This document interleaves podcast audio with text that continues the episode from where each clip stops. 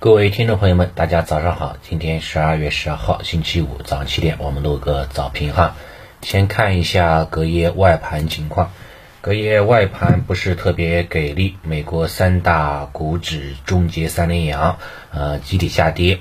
呃，道指跌幅比较小，微跌；纳指跌幅超过百分之一，跌幅达到百分之一点七吧。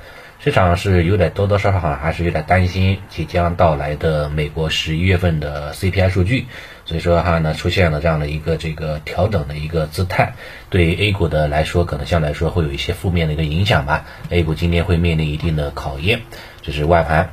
然后回到我们的相关的国内的消息，国内来看有几个重大的消息比较值得去跟踪，有利好也有利空。嗯，利好的话呢就是昨天盘后。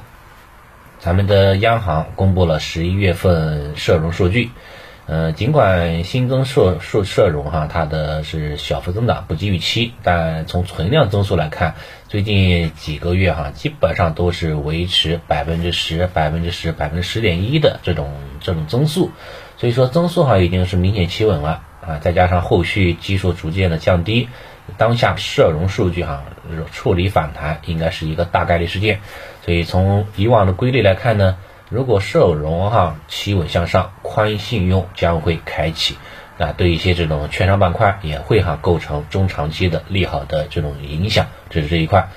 从机构的相关数据预期来看，啊早的话呢，估计周末应该就会出现这个经济工作的会议内容。像本月十五号啊，本月二十号应该会落地相关麻辣粉啊，LPR 的一个结果，这个时候可以适当的观察一下相关货币政策的一个一个一个一个时间窗口，可以留意一下它的一个相关结果，好吧？这是一个收容数据。第二个数据就是关于 CPI 啊，CPI 跟这个 PPI 数据了，嗯，它的数据也出来了。CPI 的数据同比增长百分之二点三，PPI 数据哈同比增长百分之十二点九，所以你对比一下这个同比和数和这个环比的数据哈，你可以看到 PPI 的数据哈出现了明显的回落的姿态，而 CPI 数据呢还是有这个进一步的攀升的趋势，所以现在哈这个 PPI 数据往 CPI 的传导这种机制哈已经非常明显了。上游的利润要逐渐的往中下游去倾斜、去转移，对于消费类的产品来说，那也是构成利好。消费类的产品哈也可以呢，通过逐步的涨价啊，来消化这一个这一个这样的一个动向的。所以对未来的行情来看呢，继续看好大消费板块，比如说大消费板块当中的白酒、食品饮料啊、乳制品。家电这一块哈啊，可以呢积极的去关注，逢低关注。当然追多就不要追多了，尤其是连续两天大阳线起来了，对吧？那你想做的话呢，很简单嘛，那等等回踩嘛，对吧？阴线回踩、缩量回踩五日均线的时候，这个时候可能是一个非常不错的上车机会啊。这是相对来说是一个啊利多的两个数据。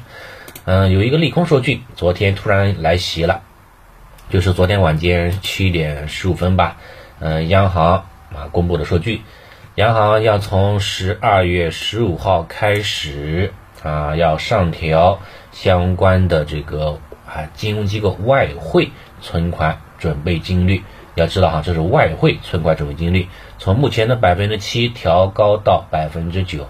啊，前几天下调的是咱们国内的哈人民币的存款准备金率，所以这次上调的是外汇存款准备金率，它俩不一样啊，不同的币种啊，大家不要搞混了。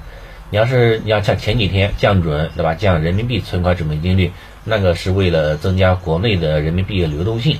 现在是对吧？上调上调啊，外汇准准备金率，当然是为了收紧国内的这种外汇的流动性了，对不对？那你像国内的这个人民币对美元出现了这个较大幅度的、较快幅度的升值，你可以看一下美美美元对人民币的这种离岸数据，啊，从之前的啊这个相对的这个六块五。啊，六块五兑一美元，最低的话呢，都都都都升值到了六块三毛三啊，兑一美元了啊。这种过快的升值速度，其实是对国内来说不是特别好的。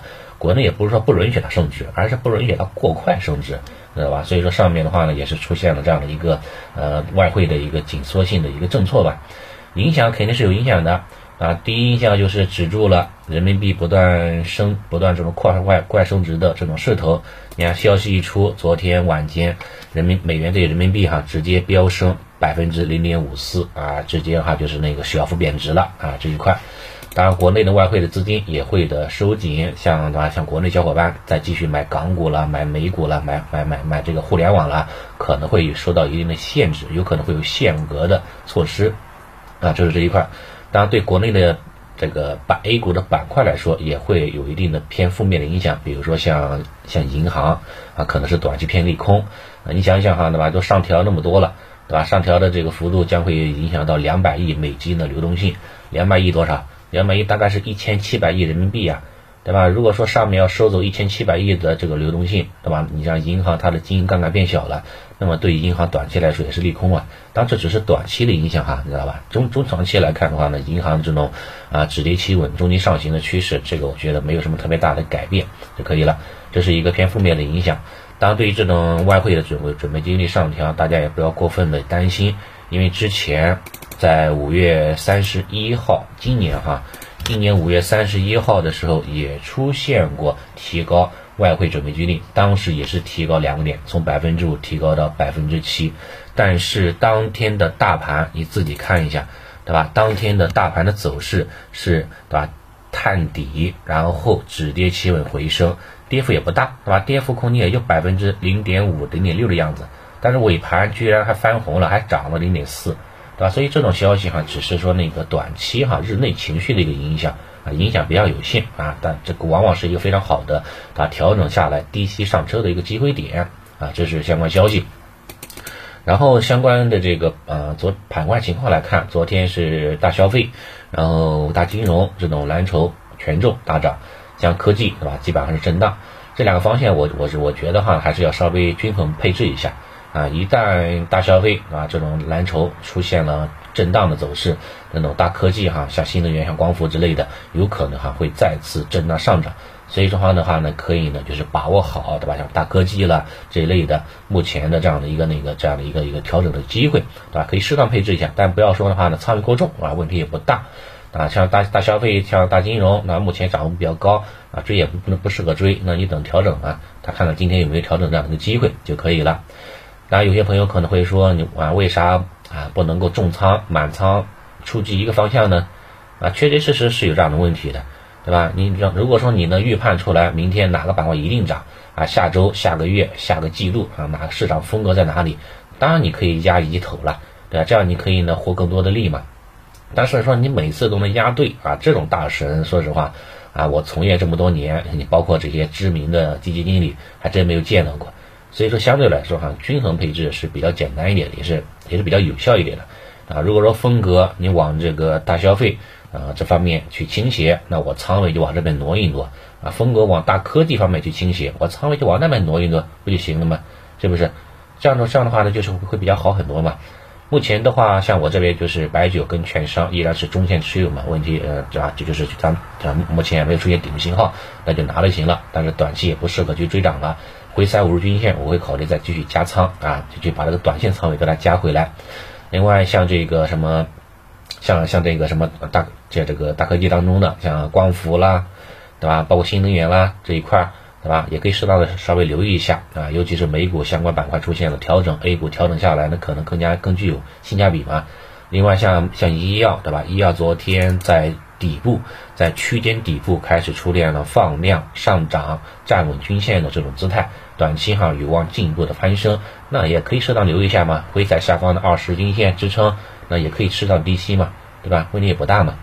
对于未来的行情，我觉得话呢，不用不用不用担心啊，因为昨天北向资金大幅度净流入达到了啊两百多个亿，嗯，大概统计了一下，北向资金单日净流入超过两百个亿。啊，在 A 股市场当中来看，往往指数都会接下来一段时间哈，都会有一波不错的上行空间。但是这种上行空间哈，不会很顺利啊，它会来回有震荡。所以说，对吧？行情就是在这种波折当中运行当中的，对吧？所以在咱们自己的话呢，要有一个清醒的认识就可以了，好吧？那早间的内容新闻就跟大家先解读这么多啊，谢谢大家。